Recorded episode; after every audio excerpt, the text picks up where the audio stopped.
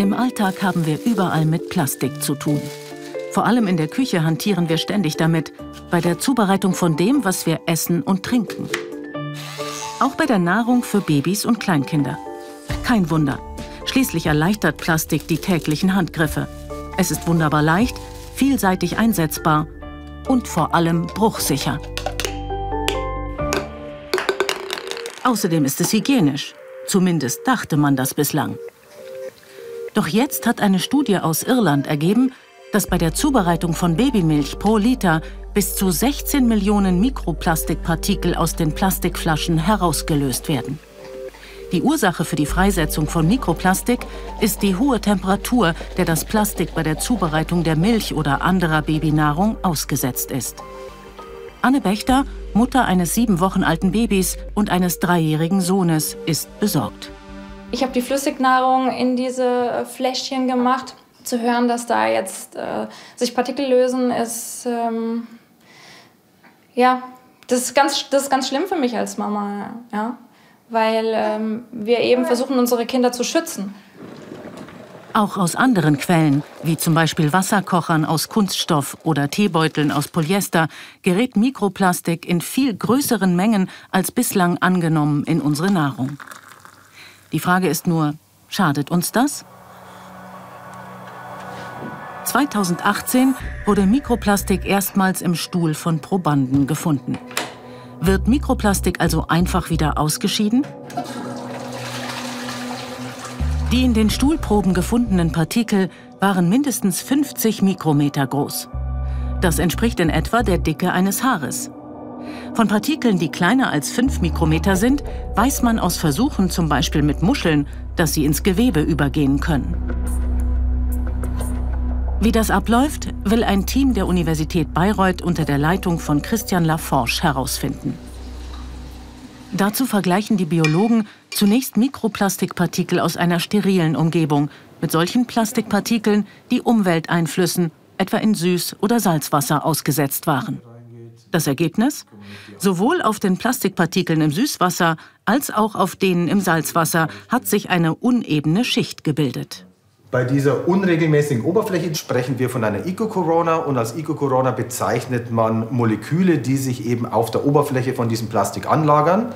Und ähnliches könnte eben auch bei ähm, Plastikpartikeln passieren, die sich ähm, in einer Babyflasche ähm, ablösen.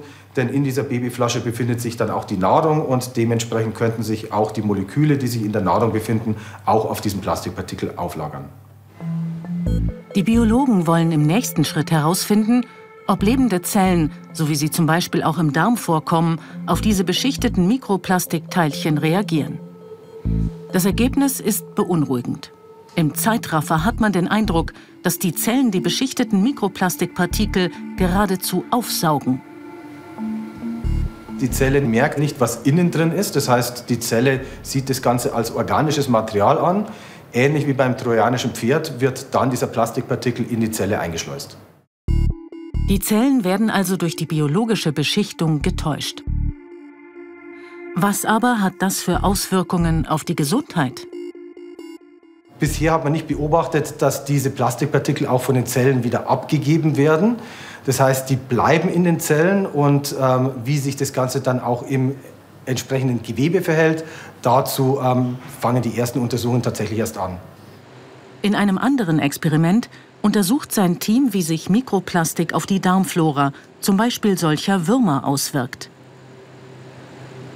Wir haben in unseren Versuchen ähm, herausgefunden, ähnlich wie Kollegen weltweit auch, dass wenn man Organismen mit Mikroplastik füttert, sich das Darmmikrobiom, die sogenannte Darmflora, ändert.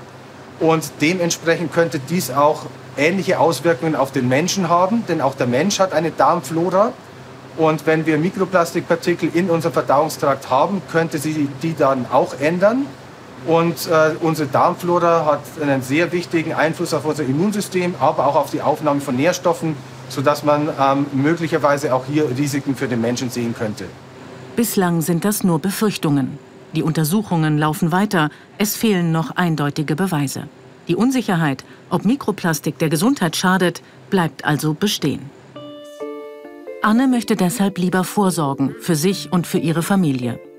Anstelle von Plastik will sie in Zukunft nur noch Baby- und Trinkflaschen aus Glas oder aus Metall verwenden. Generell möchte sie Plastik, das in Kontakt mit heißen Flüssigkeiten kommt, wie dieses Teesieb, aus ihrer Küche verbannen. Stattdessen verwendet sie Teebeutel aus Papier.